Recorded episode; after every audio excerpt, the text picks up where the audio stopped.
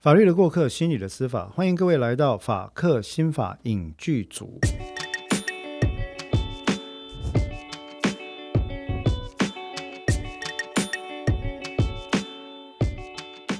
我是节目主持人黄志豪，在我旁边呢是共同主持人彭香君，临床心理师。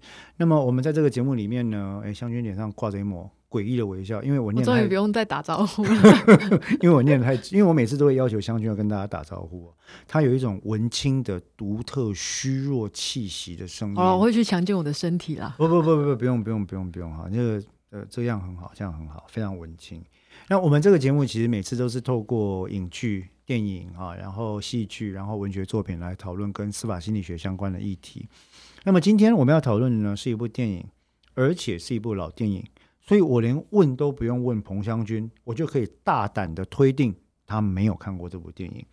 这部电影呢上映的上映的年份是西元一九九三年，哦，一九九三。哎，嗯。所以谢谢学员，你跟我快点那样，那个时候我，你说一九九三年吗？哎，我你还没，出生，我四岁啊，我已经偷了我的年纪。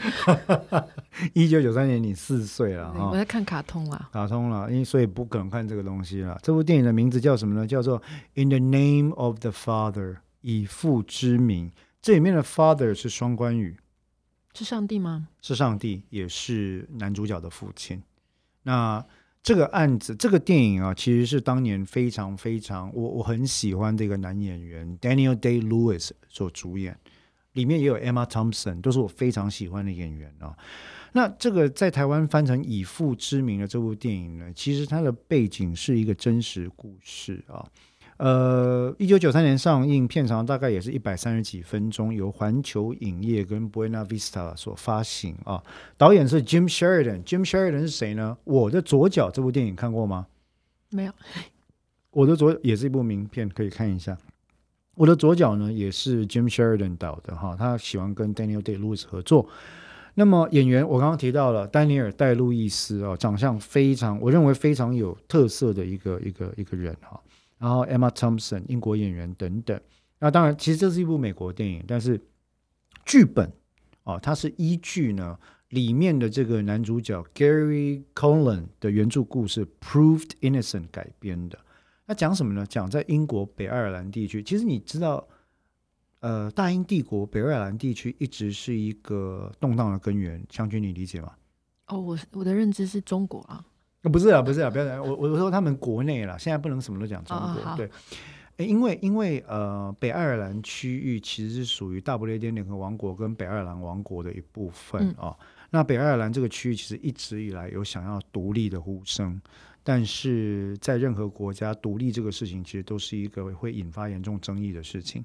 是啊那所以北爱尔兰那边呢，其实就有一派是比较激进的这个状况，他们会跟其他的爱尔兰人合作，创立了所谓的这个 IRA，啊，爱尔兰反抗军或爱尔兰革命军。那这一派的特色，其实它已经被很多国家列为是恐怖分子，因为他们的手法一概以爆破、无差别的爆破杀人，或者是类似革命的战争行动作为基础。那其实他们都认为是恐怖行动。是比较激进的。比较激进，其实都相当激进了哈。那但是这个故事在讲北爱尔兰地区的这个一个著名的冤案哦，叫做呃 The Guilford Ford。Guilford 在基尔福这个地方的四人组，为什么呢？一盖轰俩就是俩戏耶。这四个其实是一个 wrongful conviction，是一个冤案啦。那冤案有它的公式，我们稍微讲到。本片其实也获得了柏林影展的金熊奖。其实后来也奥斯卡金像奖应该也是获得七八项提名，我记得是七项提名啊。那包括这个最佳男主角奖跟这个最佳影片奖等等。那这部片其实一九九三年的电影，现在讲我我想应该是爆雷是可以豁免的了。啊，其实这个雷也没什么好爆，它就是暴雷就是我们向来的传统啊，不然你要怎么办？对啊，所以以下是 spoiler alert 哈，大家就是一会讲到剧情了，所以大家就斟酌，阿伯利的跳到五分钟之后再说这样哈。那其实你说他是冤案，大概就知道了嘛。就说，嗯，其实一开始我们的男主角呢，这个这个 Gary Collin，他在他是住在北爱尔兰的这个 Belfast 贝尔法斯特市啊、那他其实一直以来就不是一个传统上所谓的好青年，他什么叫传统好青年？是不要犯罪啊。哦，啊，他是个小毛贼，嗯应该说混混毛贼型的人了哈。啊，有一堆同伙这样。那某一次他在 Belfast 那边行窃的时候，就进出就就不小心去偷到一个北爱尔兰共和军啊，北爱尔兰这个反抗军的这个军火库啊，造成了街头暴动。那造成暴动之后，他就赶快跑去英格兰，英国本土，想要要避风头嘛。那去那边他就跟一群嬉皮住在一起啊。啊，当然这段期间他还是持续的从事他这些呃小偷小窃的这些事情嘛，哈，因为他总是要生活下去。就是他赖以为生，就是靠行窃。基本上基本上都是做一些投机的事情，或者是小偷这些事情了哈。那在他住在爱尔呃英格兰这段期，他跟其他人一起住嘛，哈，他其实有跟人家吵架。那同为同样一段期间呢，在英国发生了一个非常受人瞩目的军许多军人聚集酒吧的爆炸案，死了很多人。那因此造成了舆论英国舆论三大的压力。啊所有人一致认为，这一定就是 IRA 的恐怖分子干的，就是要就是这些要想要独立的人做的啊。那这个时候，其实后来呢，这个这个嗯呃，Gary 他就带着这些他偷的钱回到北爱尔兰他的家乡嘛。但是他不知道的是，当时跟他同住的这些人，有人跑去跟警方去提供线报，说：“哎，那个军人酒吧的爆炸案，就是那个时候跟我住在一起那家伙。”那个 Colin 做的，你们去找他。好，那后来 Gary 跟他的朋友就被逮逮捕了。逮捕之后呢，因为当时其实英国的整个舆论已经是我们现在叫严上，就是对这件事情是非常非常的呃压力非常的大，然后大家都在喊说是要破案啊，要重惩啊，哦怎么样等等。其实你不觉得跟台湾很像吗？什么时候？面对重大案件的时候，哦，对啊，好像从来没有例外过哈，一嗯律就是重惩，好像从来不会去想说要怎么解决问题。那当年其实他们觉得重惩是解决问题，啊，如果没有办法解决问题，就解决那个人。啊，是是，这是大家的思维。好，那所以当时英国的政府在这样的舆论压力，特别是警察，他们在破案压力、绩效压力跟舆论压力之下，他们很快的就把侦办方向指向了这个 Gary Colan 他们几个人。现场拘捕之后，当时的英国警方的法律顾问就他们帮他们想出一个方法，就是说国会曾经为了对抗这些革命的恐怖分子哈、有通过一条特殊法律，七日之内可以无理由的加以拘留。可以无理由哦，嘿，以有嫌疑为由加以拘留。哦那你想破案为最高原则就对了。对，那你想想看，这七天会发生什么事情？我呵呵在你宽台起来嘛。对，哦，问台湾警察呵呵啊，用正义的精神来给你款待一下。那果然在七天对他们进行刑讯逼供，逼供的手法包括了我们常听到的这些啦，肢体啦、语言啦。那最后呢，他们在什么地方让步，决定提供自白呢？警察直接威胁他们的家人。嗯，啊，直接。其实我认为威胁家人这件事情就是一个点了，就是说，因为所有的逼供手法都涉及制造时间跟空间的隔离感跟绝望感这个事情。嗯，有些人如果是孑然一身，他自己觉得撑得住，没关系啊，烂命一条，我就不招，你要怎样？但是就算是这种人，只要听到警察或者其他人说你不招是不是？你不在乎嘛？哈，我知道你家在哪里啊。嗯，我知道你还有哪些人呢、哦，那你真的不讲吗？那我来招待他们。OK，那你就只好放弃。那最后呢不？全然是自私的嘛，对吧？我觉得自私是有一个限度的啦，嗯，因为很多时候我们所关爱的对象，只有在最危难的时候，那个关爱才会浮现出来。嗯，对。那在这种情况底下，四个人其实后来都给了自白嘛，哦，然后自白之后，当然很快的就引发了一波大逮捕。这个男主角的亲友一共十个人全部被抓，连他老爸也被抓了。他老爸其实什么都没做，你知道，他姐姐妹妹都被抓了。那很快的呢，这个案子就被起诉进入法院。很多人在称赞陪审团或国民法官的睿智了，哈，我没有特别挑战的意思，但是在这个案子里面就讲到这件事情。嗯，当时依照公平程序，号称是法定程序所选出来陪审团跟职业法官来进行审判的过程里面，由于舆论对这个案子已经做了铺天盖地式的报道，嗯，所以选出来的陪审团法官基本上都是恨不得这些爱尔兰恐怖分子加引号找死找超生，他们就是进去替天行道的啊。去替天行道啊，去替天行道。啊、在台湾就还要再体会一下法官的辛苦，这样子。那所以呢，很快在审判过程里面，包括调查证据，包括程序进行各方面的不公哈，其实法官都没有要特别保持中立的意思。那 Gary 男主角当然也在法庭中讲说，我还要被刑求啊，我是被刑求才会这样讲，而且他们威胁我家人嘛哈。但是历史上一开始只要给自白，后来宣称刑求的，没有一个好下场。为什么？不信。为什么不信？我们在司法心理学讲过一个基本原则：人类的后见之明都会假设，我在不痛的时候，我坐在冷气房里，然后看你的状况，你跟我说被刑求，我的第一个反应就是说，为什么要招？不是你做的，你为什么要招？对，岳飞也没招啊，史可法也没招啊，文天祥也没招啊，詹姆斯庞德被脱光衣服打下体，他也没招啊，你为什么要招嗯，？OK，这是我们的 hindsight。那其实当时也就发生了这样的一个认知偏误。呃，他的刑求抗辩没有被采，然后受到这个舆论严重影响了。法官陪审团很快就认为这个案件是他们干的。可是你知道吗？全案只有一样证据哦，自白吗？自白，跟台湾许多案件还蛮像的，嗯，只有自白。在这样的情况底下，法官陪审团很快就判被告全部有罪，入狱服刑。入狱之后呢，Gary 跟他老爸关在一起。后来他老爸撑不下去死了，死了之后呢，Gary 终于决定要抵抗这个体制，因此跟一个来看他的律师合作，决定开始去找寻翻案的机会。后来这个案子翻过来，这个就是著名的 Guilford Ford 这个案件。那透过这个案子，其实也促成了英国警政史的一些改变了哦。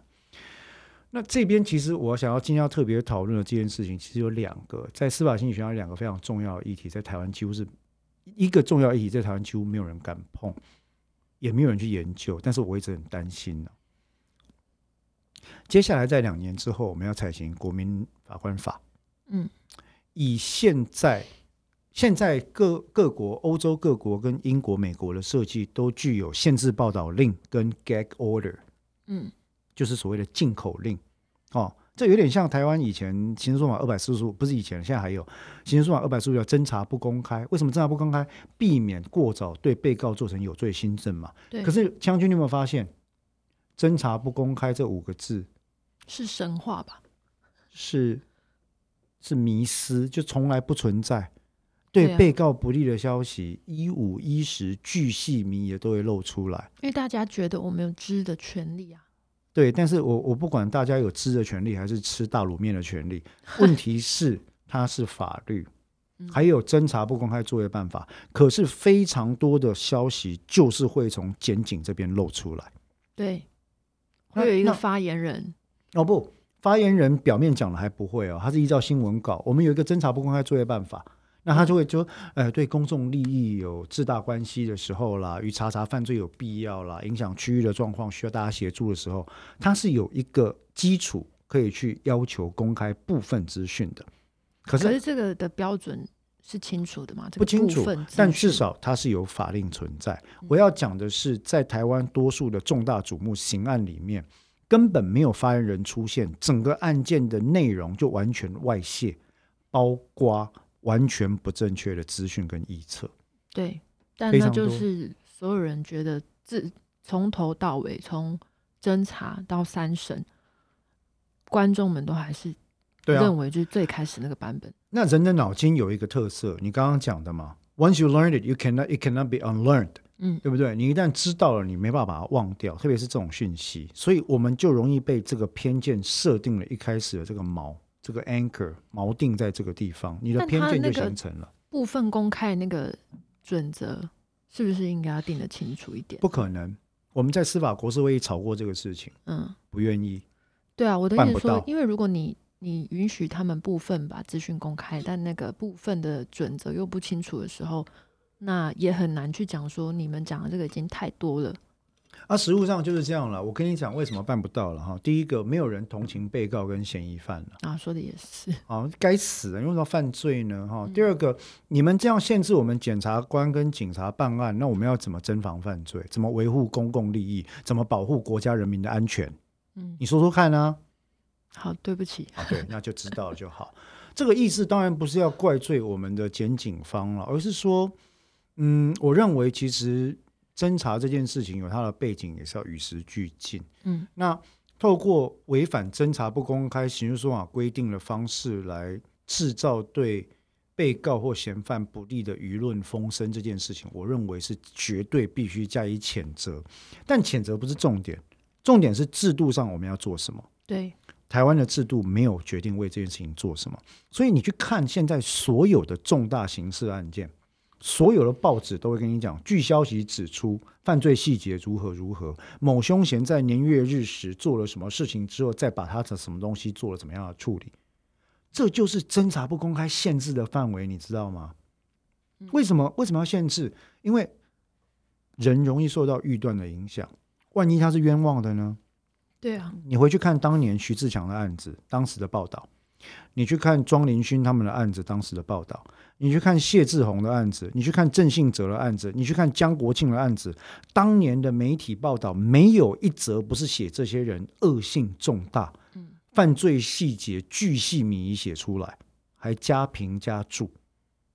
这些新闻记者后来有人做过更正报道吗？完全没有，完全没有。所以当年在舆论的加成之下，审判者其实很难维持公平而中立嗯，的新政。如果连职业法官都做不到的时候，两年之后，你觉得如果今天国民法官先读到这则新闻，再被选进来当国民法官，他会有什么样的看法？绝对直接偏误啊。这是我非常担心的事实。可是我们没有系统性的预防，为什么会没有系统性或法制面的预防？在国外有所谓的限制报道令，日本也变成了一个新闻惯习，就是说，第一个，他们对嫌犯的称呼基本上不会给全名；第二个，他们不会描述检方公告以外的犯罪细节；嗯第三个，犯罪现场一律马赛克处理。这其实有几个目的啦：保护被害人，保护犯嫌的无罪推定，避免侦查方向过早泄露，避免日后形成冤案。你就没有独家啊，对吧？我们在娱乐里面也有看到这件事情。就如果大家都报了，有一家报了，而你没有报，对，那问题就在于说，我刚刚一直强调，我不想怪人，我想讲系统的缺失，是因为这个系统应该设计成没有人可以拿到独家，嗯，也就是没有 leak 消息一定有漏才会出去嘛，对，没有办法漏这件事情是制度设计重要的。所以限制报道令这件事情是执行的成功的吗？在国外，相当成功，在欧洲、呃英国，然后在美国有所谓的进口令 （gag order） 限制报道令，在日本它也是有已经形成了新闻惯习的情况，就是他们都不会去报道这个东西，嗯也是要避免模仿效应啊。坦白讲，这是可可能做得好的嘛？对吧？是可能做到的。啊，是可能做到的。好，所以这是第一个问题了。我觉得就这件事情，舆论的影响跟侦查不公开，其实在我们看到以父之名这个案子里面，其实非常非常的明显。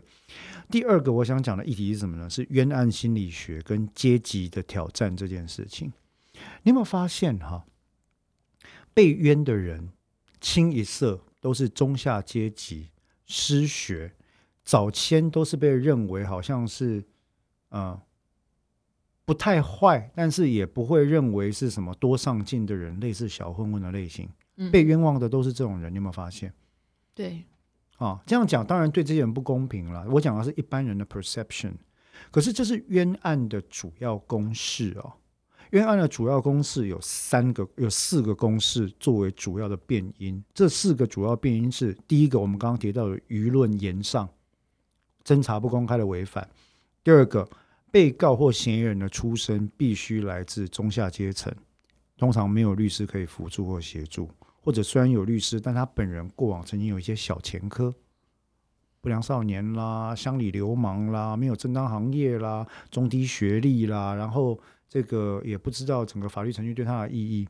第三个，证据方面他会先做自白，嗯后来再来推翻做抗辩。第四个，往往没有对他不利的科学证据。嗯，这四个因素加在一起，几乎就是冤案的方程式。没有对他不利的证据，也没有对他有利的。对啊，被告没有自证无罪的义务啊，嗯嗯我不需要找对我有利的证据，如果有当然很好。对啊，但我的意思是说，很多人会看这件事情，就是不是看有没有对他不利的，而是习惯看说没有对你有利的啊。对啊，因为这叫有罪推定嘛。对你如果没做，人家为什么要告你？对，一定是你 do something，人家才告你嘛，对不对？那你要证明你自己无罪啊。嗯嗯，我以前在法庭上就被法官训斥过，大律师，你有协同法院发现真实的义务，你要帮你的被告发现他无罪啊。我说，庭上我读的刑事说法可能跟您看的不太一样，你会告诉我哪一条？我会发现你没有做的证据。那当然，那是多年前了。我觉得现在的法官素质好非常多，特别是年轻法官，我认为三四十岁的素质都非常的好，没有人在讲这种话。嗯嗯，现在的法官很多很用心。对，以以前以前那是已经十几年前的事情了哈。那那时候遇到就是这样的状况。那但是我们刚刚讲到这个冤案心理学的这个部分呢、其实刚刚讲那个冤案方程式的四个变因，到现在为止，变因都分析出来有这么多冤案，可是坦白讲，我我没有看到我们的国家在缝补社会安全网的同时，有想要把这列列为司法改革的一块。嗯，你有听说在建立国民法官法的同时，有人在想办法要教育国民了解证据法则吗？没有没有。你有你有听说有人要教国民什么叫无罪推定吗？哎，这个部分我觉得在那个这个倒是有哎、我觉得没有那么积极？啦，只是那个司法院在推的国民法官最近不是推出了几个游戏吗？嗯，然后它里面我不知道大家有没有认真玩啊，但是它前面其实有说明这个法则。无罪推定啊，对对对，怎么会有怎么会有这种法则？有啊？它前面有就是那个游戏里面，它前面职业的法官会先说话。可是可是这就是薛丁格的无罪推定啊，嗯，他在被观察的那一刻会决定到底有或没有。对也就是说，其实无罪推定这个东西大家都知道理论有，可是你实际上在每个案件里面，它很可能存在或不存在。你就听完啊，因为它就留在刚刚那一刻啊，好没有没有，就是我的意思说，有可能确实是这样，就确实法官可能会讲，程序上会讲。对，就像你被逮捕的时候，警察会非常飞飞速的念过那些，哦，对，但那购买就基金不代表没有风险，购买基金之前应详阅公开基金说明书。对，差不多是这样。啊。好对你有资格保持缄默，你可以选监护人的等等，抱歉，其实警察不太这样说。实务上，就是要不然就很快的讲过去嘛。你你看的是剧里面的哦，我看影。电影里面是讲的很快啦。哎，一般一般不想让你供了哈。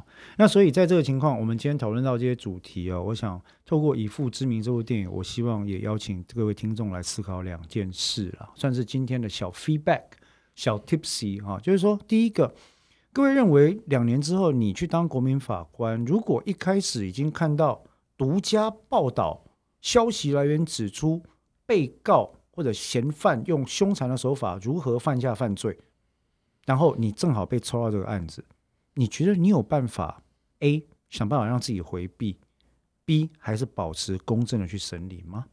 你还能相信无罪推定这四个字吗？那无罪推定对各位听众的价值又是什么？嗯，如果被告很讨厌，也可以无罪推定吗？那事实上上可以。没有啊，事实上，我的我的实验是，任何人只要理了平头，穿了囚服，穿的很不称头，戴着手铐脚镣走进法院，都不太可能被推定无罪了。嗯那第二个因素，我想邀请各位思考一下冤案方程式这个概念。为什么我们那么喜欢自白啊？为什么我们那么要求被告提出对自己有利的证据啊？为什么我们那么在意一个人的社会阶级跟学识对他的犯罪行为之间可能构成了这个臆测的相关性啊？自白某种程度，如果拿到自白，我就不用负这个指控你的责任啊。正确，这正是我们在 John Jay 那边许多知名的司法心理学家做了研究之后发现的重点。为什么？为什么侦查机关这么爱自白？我一旦拿到自白，我后面不用再做了。嗯，对，而且你自己讲的、啊，我没有指控你，就算我指控错误，也是你自己讲的、啊。而且审判当中买单的几率很高，嗯只要有自白，几乎就是引引向定罪的坦途啦，审判就过得很快。好，那当然第四个因素就是舆论冤案的四个方程、四个变因哈。那我们今天的节目大概就到这边。湘君作为临床心理师，今天讲的话比较少，有没有什么要补充？我想问最后一个问题，可以吗？请问就是以这个片名来说，可以，以父之名。对，两个意义两个意出现。在哪里？第一个，他是天主教徒，他其实后来在那十五年的冤狱里面哈、我前面没办法讲到，因为暴雷，你现在又又又要爆的更多。是我很好奇他跟他父亲的关系非常恶劣，嗯非常恶劣，因为他就是个不学好的孩子嘛。但是这十五年在监狱中的生活，让他跟他父亲的，因为他们关同一个牢房哦，对得到了修补。哦所以后来当他看到他父亲病死的时候，但宗教宗教是他父亲影响他的一个因素，因为他们是虔诚的天主教徒、天主徒哈、然后后来在他其实多大大多数被冤的人，我跟你讲，这另外一个因素，大多数被冤的人因为是中低阶级，他心里的 mechanism 嗯 coping strategy 对应策略就是啊，我命该如此啦。啊，律师你不要来烦了啦，没有啦，这没有什么好平反的啦，这个能做就做，不能做就算了啦，我命该如此。嗯那、我们的就是就是人穷志气短嘛，不要再做这个事，有这样的状况。那所以在他的情况本来也是，但是到了后来呢，啊到了后来呢，其实我觉得他因为父亲的逝世，他就整个心念有了转变。In the name of the Father，天父跟他的父亲，嗯宗教的价值跟父亲的修补这件事情，让他决定来平反这个案子。这种案件没有他参与，不可能做的了。啊，这样希望也回答你的问题。重点是，请你去看一下当年的 Daniel Day Lewis 真的很帅，好不好？好，那今天谢谢各位收听，我们的节目就到这边，我们下次再会，拜拜。拜拜。